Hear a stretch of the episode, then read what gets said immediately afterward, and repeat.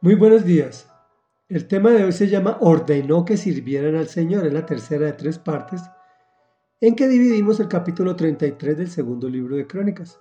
Estamos leyendo sobre el rey Manasés, quien arrancó muy mal, ofendiendo al Señor profundamente con cualquier cantidad de cosas horribles, por lo cual fue castigado y apresado y llevado al exilio. En su aflicción clamó profundamente de todo corazón al Señor. El Señor lo perdonó, lo restauró y volvió a ser rey. Y aquí quedamos. Dice así. Luego reconstruyó el altar del Señor y en él ofreció sacrificios de comunión y de acción de gracias. Y le ordenó a Judá que sirviera al Señor Dios de Israel. Sin embargo, el pueblo siguió ofreciendo sacrificios en los santuarios paganos, aunque se los ofrecían solo al Señor su Dios.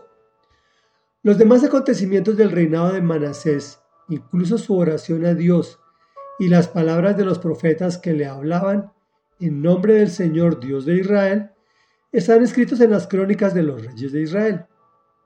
Su oración y la respuesta que recibió, como también todos sus pecados y rebeldías, los sitios donde erigió santuarios paganos y colocó las imágenes de la diosa Aserá y de otros ídolos, lo cual hizo antes de su humillación.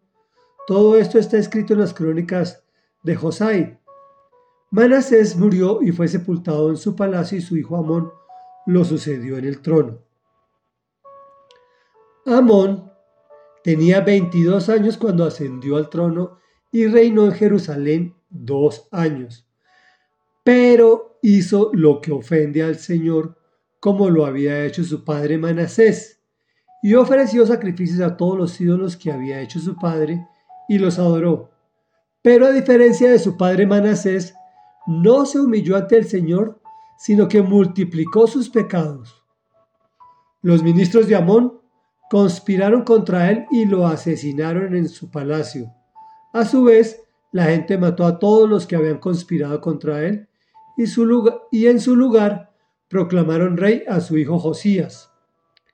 Reflexión. En el inicio de la lectura encontramos dos criterios o enseñanzas. Primera, Manasés se arrepiente después de lo cafre que fue y el Señor lo perdona y lo restaura. Y, y en segundo punto, Manasés no pudo restablecer la comunión de Judá para que sirviera de forma correcta al Dios de Israel. ¿Qué podemos decir? Que es bastante difícil enderezar los caminos torcidos, mas no imposible.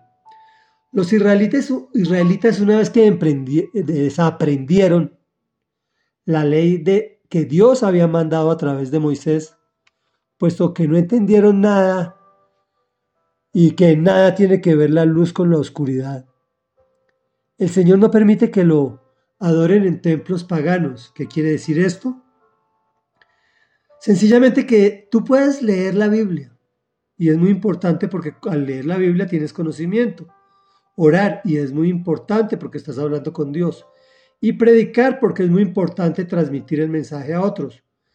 Pero si no pones en práctica lo aprendido, es decir, si no tienes un buen testimonio, eres un templo pagano. El Señor siempre respaldará su palabra cuando tú la digas, pero tú serás expuesto como fraude y eso duele.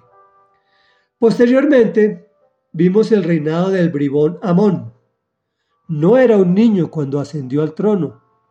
Había experimentado la transformación de su padre Manasés y sus buenos resultados. Y a pesar de haber visto y vivido la, la derrota y su posterior recuperación, de todas formas, Amón hizo lo que ofende al Señor y se ratificó en ello. No se humilló ante él.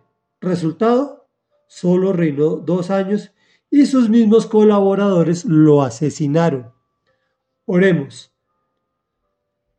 Amado Rey Dios y Padre Santo, Padre de nuestro Señor Jesucristo y Padre nuestro, reconocemos que hemos pecado y que hemos, hemos algunos de nosotros hemos hecho cosas innombrables, pero sabemos que si venimos a ti, en nuestro lugar secreto, y confesamos nuestro pecado, y, desde lo más profundo de nuestro corazón nos arrepentimos, tú nos perdonas. Sabemos que restablecer esa comunión contigo no es tan fácil y especialmente cuando hemos dado mal testimonio a nuestros hijos, nuestro cónyuge, nuestros seres queridos, nuestros prójimos o nuestro próximo. Es difícil. Danos la fortaleza y la sabiduría para enderezar esos caminos. Te lo rogamos en el nombre poderoso de Jesús, puesto que no queremos ser expuestos como fraudes, sino ser sustentados por tu mano maravillosa, amorosa y poderosa. También te clamamos, Señor amado, que nos permitas entender, después de haber vivido circunstancias de derrota y de posterior recuperación y restauración, que es por intermedio tuyo, es por intermedio del sacrificio de tu Hijo Jesucristo, nuestro Señor Jesús, por quien llegamos a ti, mi amado Padre. Amén y amén.